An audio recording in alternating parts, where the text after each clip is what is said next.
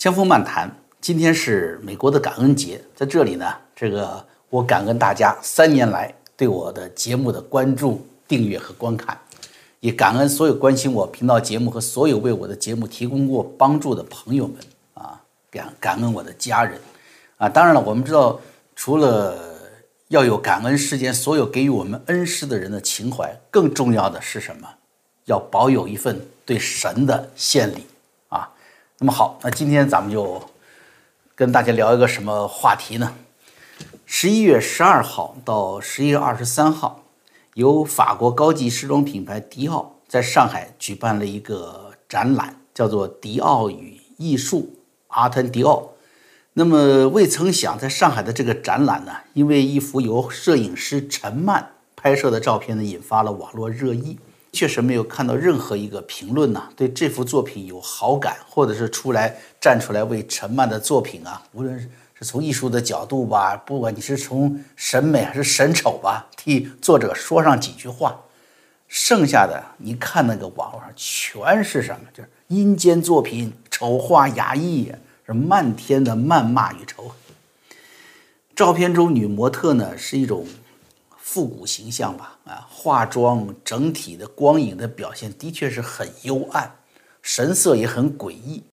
的确呢，这是从我自己角度，我说实话，这也不是我能接受的艺术作品的一类。但是我们今天呢，不是来探讨艺术的哈。那么我想说的是什么呢？这个世界上啊，有太多我们不喜欢的东西了。我们怎样才能学会与自己的价值观？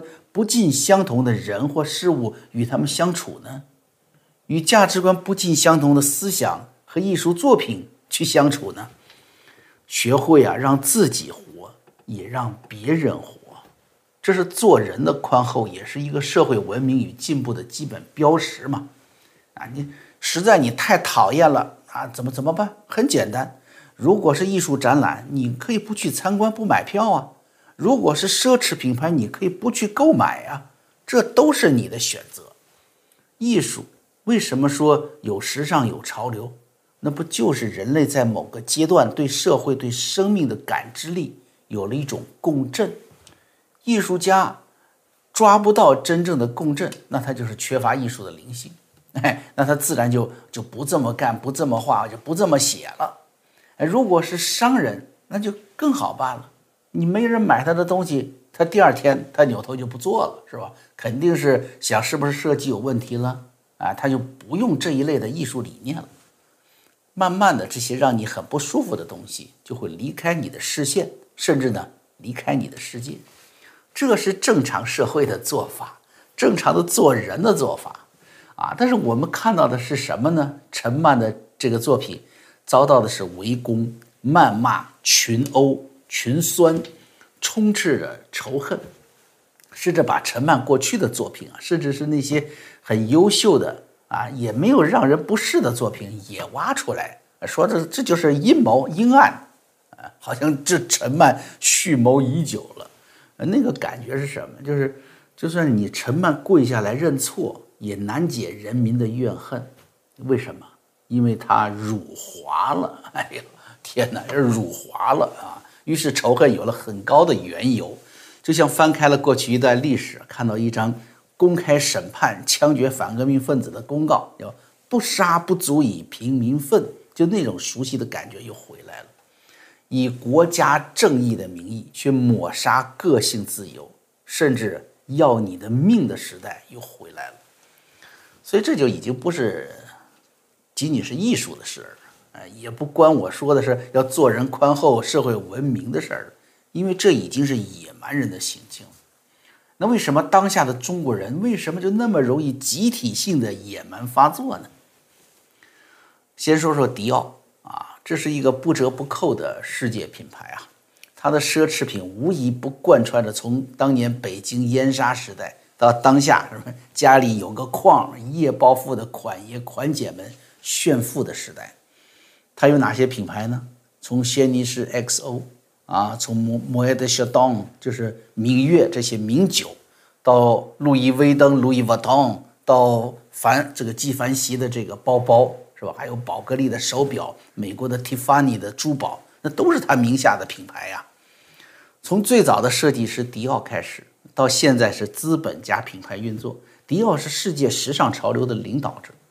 对于设计师、艺术家们来说，你只有使劲的去追逐迪奥的流行理念，你才能在国际奢侈品的世界里得到一份认可。人家是大客户，是不是？那么迪奥是世界的。陈曼出事的作品，他参加的是迪奥与艺术展览当中最成功的一个巡回展，叫做什么？叫做 Lady Dior，我之所见，英文叫做 Lady Dior as seen by。自二零一一年揭幕以来，就这个 Lady Dior as seen by 已经是走过了东京、首尔、米兰、圣保罗和柏林等城市。也就是说，他的艺术理念被这些跨越了亚洲、南美、欧洲的时尚之都所普遍容纳和接受。迪奥在当地的展览，那就是也吸吸纳当地的民族文化荟萃，吸纳当地的艺术元素嘛，是吧？在东京吸纳日本的，在首尔吸纳南韩的，那怎么他们都没事儿，偏偏到了上海就辱华了呢？哎就丑化亚裔了呢？东京和这个首尔、汉城原来也是亚裔嘛。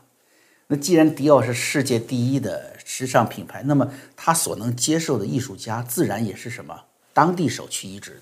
因为有两条：第一，这个 Lady Dior，我之所见，这个巡展的核心，Lady Dior 这个包包是因为戴安娜王妃得名的，这个故事大家都已经得知了，对吧？所以这个品牌贯穿始终的就是什么？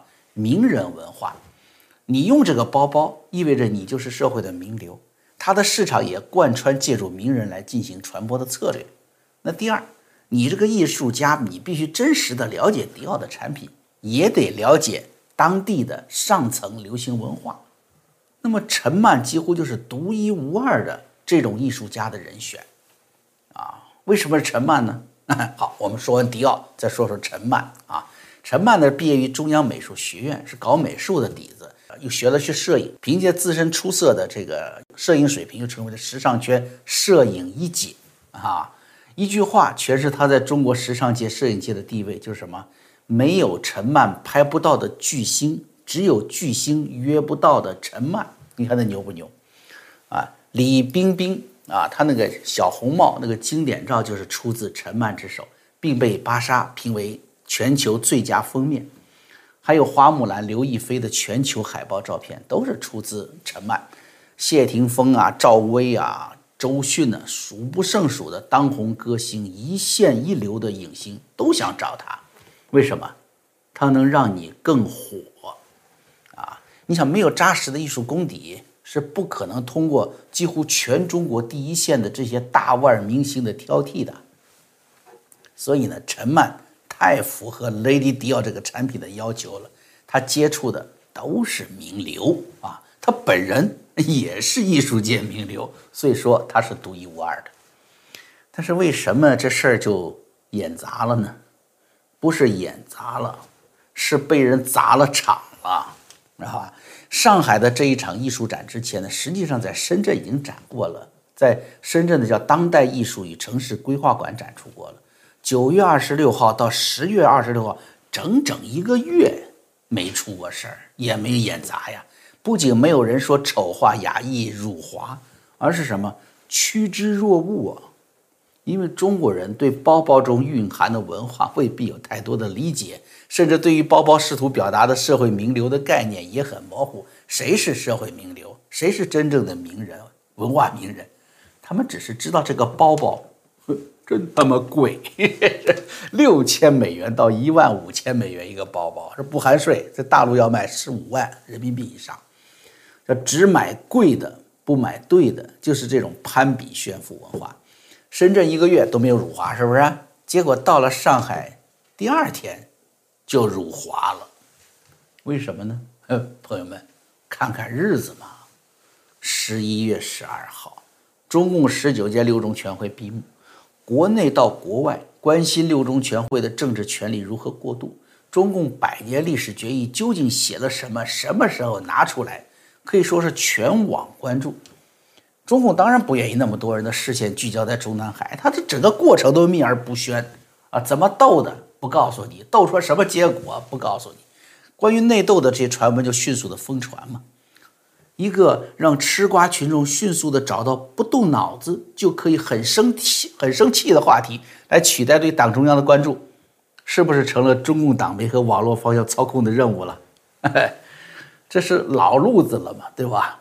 于是呢，十二号对陈漫作品的非议，在十三号迅速的扩展为辱华事件，把迪奥这个世界品牌也给扯进来了。当然，除了这当下应急的这个需要啊，应对六中全会的这个脱离他的政治视线的需要之外呢，对于陈漫作品发动网络文化大革命啊，也符合当下反对西方势力的民族主义思潮，也符合习近平的文化思想布局。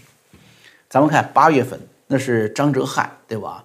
被网上捅出来，呃，所谓的捅出来不也是安排吗？说参观过靖国神社，尽管张哲瀚立即就发文道歉。饶不了你！中国演出行业协会发出公告，谴责说你道德败坏，并要求对他进行从业抵制。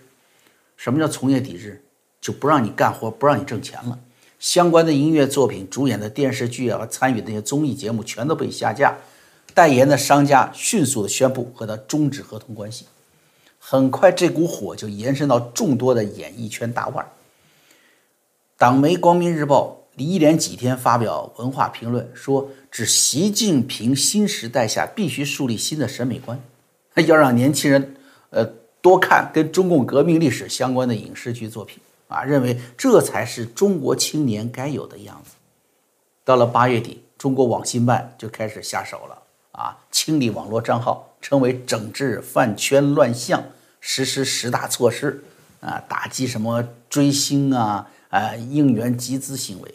其实一句话，就是要关闭明星饭圈，统一到党的大饭圈中来，是吧？在中国呢，只有党的核心，只有红太阳才是唯一可以去崇拜的明星。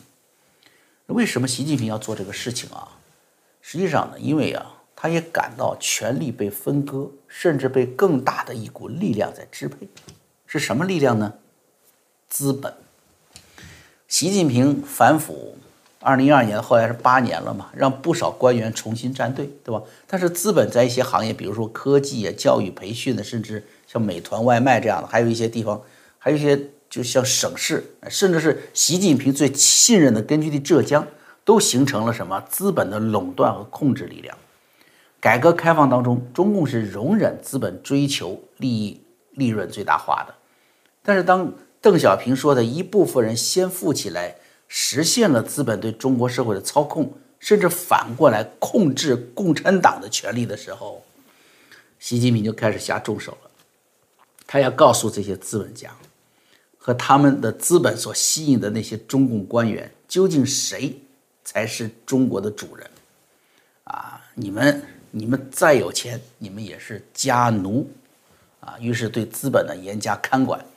啊这就当然要从资本在中国最追逐的行业做起嘛，啊，除了刚才说的，也包括了花巨资拍戏养艺人的演艺圈儿，啊，特别是什么演艺圈啊，不仅拥有资本呢，还拥有了粉丝和话语权，所以当然要遭到什么革命铁拳的重击嘛。那么昨天呢，迪奥关于这个陈漫事件呢，也做了回应。这一天啊，十一月二十三号呢，也是迪奥上海展览的最后一天。由此可见，对于中国现在汹涌澎湃的网络一片喊打声，迪奥在不在乎啊？哎，心不在焉。作为西方企业和品牌啊，碰到中国这种所谓什么组织起来了、惹翻了不好办的群众运动，哎，像迪奥这样子已经不会什么那么诚惶诚恐了。很简单，原因是什么？第一。中国市场在严重衰退，对于资本家的诱惑已经不再像过去那么大了。第二，国际对中共的反感与反制已经越来越普遍了。有意思的是什么？是同一天，哎，就是去香港获得林郑月娥特殊照顾的摩根大通总裁戴蒙回到美国，他也敢对中共说重话了。英国的《金融时报》报道说，戴蒙就是昨天星期二。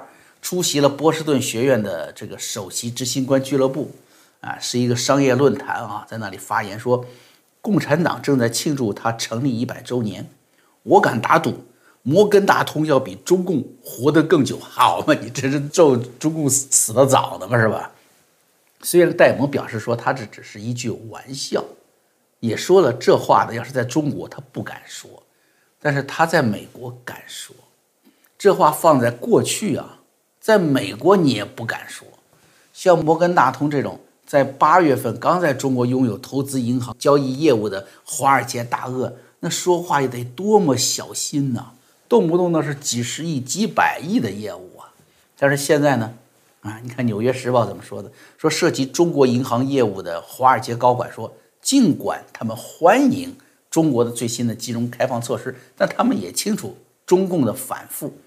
他们知道中国政府随时都可能取消他们的业务权，正如他们在过去一段时间中看到中共是如何打压他们自己企业的。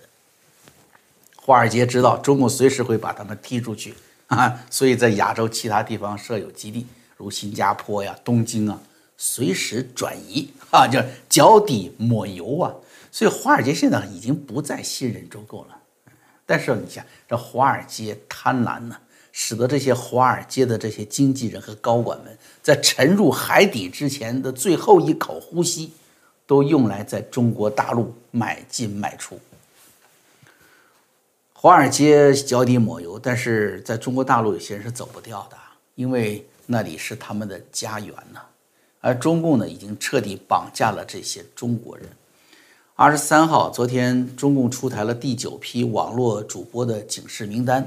啊，组织全体会员对违规主播啊，在行业内实行联合抵制惩戒。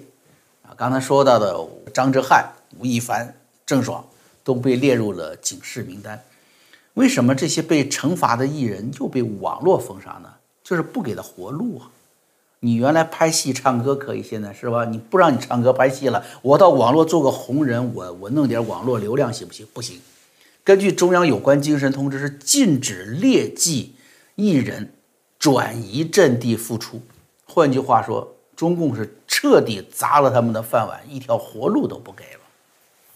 那此外还有一条叫做避免逐臭审臭，避免不良内容导向成为重点。这条看来好像就是奔着陈曼作品去了，是吧？所以在迪奥回应之后呢，昨天陈曼呢也正式做出道歉了啊。那么这事儿呢？就算告一段落了。那节目做到这本来也算完了，呃，我就突然就想起来呢，迪奥这次宣传呢，找到陈曼，为啥找陈曼？很重要的原因就是陈曼作为摄影艺术家，一方面理解 Lady 迪奥的这个文化内涵和名人文化，是不是？这这种理解力一般人还不具备，你只有一流的艺术家，像陈曼这样的才能知道你每一个产品，你这个包包出来是啥意思。有什么样的艺术的这个这种内涵？更重要的是，陈曼的这种艺术家的感知力，让他更了解中国社会名流，理解中国社会这些所谓所谓上层人士的时尚潮流，准确地表述了这些中国最顶层的政治精英、经济精英们的心态。而那些被围攻的作品，他的那些迪奥。的作品，那些被描述成阴间来的僵尸一般的人物，那是不是就是对当下中国这些最高精英们的黑暗、绝望，他们内心的真实写照呢？好，现在是感恩节的上午啊，咱们节目做完了，一会儿大家呢也别走开。希望之城会员网站在美西时间十点半就开始啊，张天亮、方伟和我，咱们三个人呢。呃，一起搞一个直播时间啊，在这里呢，大家可以充分的互动啊，过一个充满喜悦的节日吧。呃，直播的链接呢，在下方就有啊，我呢在会员网站那里呢，就等你们过来啊，咱们一会儿见。